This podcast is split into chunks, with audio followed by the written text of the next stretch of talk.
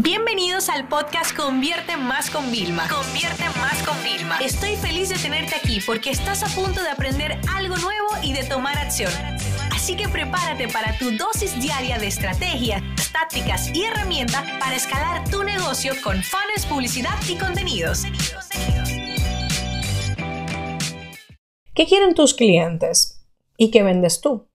Al final tú estás vendiendo algo que es un lujo o una necesidad. Porque fíjate, cuando nosotros vamos a realmente analizar qué quieren los clientes, nos damos cuenta en la mayoría de ocasiones que nuestros mensajes de comunicación, nuestro posicionamiento, como hemos querido dar, como vamos a decir, tu campaña, tu copy, incluso muchas veces tu eslogan, no se adaptan realmente. O sea, yo siempre hago el caso y esto lo hablo mucho en conferencias de el dueño de un gimnasio, necesitamos dinero en membresía y el anuncio de ofertas. Y la persona que va a un gimnasio lo que necesita es eh, bajar de peso, eh, tonificar su cuerpo, eh, mantenerse saludable, o sea, no tiene nada que ver con la oferta. Entonces, desde que ese momento hay un mensaje distinto, hay problema. Entonces, te voy a decir algunas cosas que podemos ver de necesidades que tiene nuestro cliente, ¿no? Mira, tiene necesidades de adquirir y consumir cosas que puedan ser que le den más poder, más influencia, más estatus. Ay, Vilma, yo no soy nada vanidoso. Muchas veces no es un tema de una marca, ¿ok? Muchas veces, te voy a decir algo, si tú tienes un vehículo sin importar la marca y tú te puedes desplazar y puedes hacer más cosas, tú vas a tener que, te vas a sentir con más poder. ¿Ok? Te vas a sentir empoderado. Entonces no se trata de la cosa tal cual material de la marca, el Louis Vuitton, Armani, no se trata de eso pero también es verdad que en algunas ocasiones eso ayuda. Luego, la necesidad de sentirse vinculado, de sentirse valorado y querido. Es decir, muchas veces las personas se quieren sentir parte de algo. Muchas veces cuando tú vendes una comunidad, un mastermind, cuando vendes un evento, tú estás vendiendo eso. ¿Ok? Bien, seguimos. De la necesidad de aprender, de satisfacer nuestra curiosidad y de ser más competentes. Esto en una época como la que hay hoy, que ya ninguna carrera de base te da realmente la oportunidad de competir por un trabajo, sino más bien son tus otras habilidades, eh, todas las cosas que tú vas haciendo. Si yo te digo la verdad, cuando a mí me llega un currículum, honestamente me da igual si la persona tiene una licenciatura, si no ha terminado el bachillerato. Por mí, si escribe bien, no necesito el título. Y dos, me, da más curiosidad los cursos que ha hecho y los eventos que ha ido que lo otro. Porque los eventos y los cursos me dan a saber que es una persona con sed de crecimiento y conocimiento. ¿Ok? Hay personas que tienen eso. Luego está la necesidad de protegerse a uno mismo, a nuestros seres queridos, a nuestra propiedad. Esos son los seguros de vida, em, el, por si acaso. ¿no? Esto es muchas veces de tú dices, mira, eh, yo voy a tener un botequín lleno de medicina por si acaso. Eh, yo cuando viajo voy a llevar esto, o sea, por si acaso, ¿no? Entonces, si tu producto o servicio se asocia a un por si acaso, ya tú sabes cómo hay que enfrentar al cliente. También hay la necesidad de experimentar nuevas sensaciones, emocionarnos, tener como adrenalina, entretenernos, ¿ok?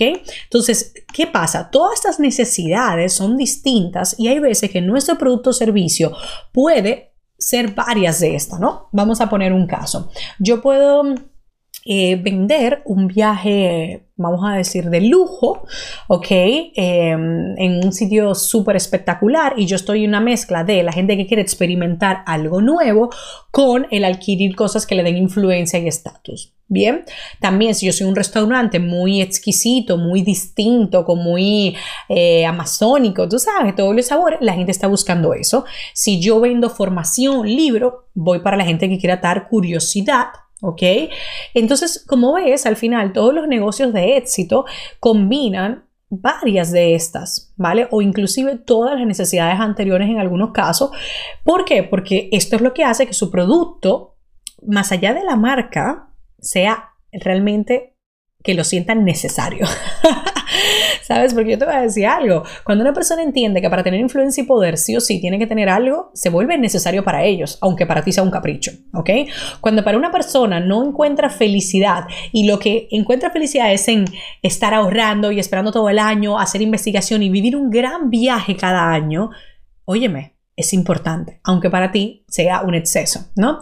Entonces, recuérdate el truco este. Si tú quieres ser el mejor vendedor, que eso no significa que estés en venta, la mejor persona que pueda promocionar un producto o un servicio, tú no puedes ponerte como que lo que tú piensas, lo que tú opinas, que está basado en todas tus cosas del pasado, es como opinan los demás, porque ese es el problema que tenemos la mayoría de las ocasiones.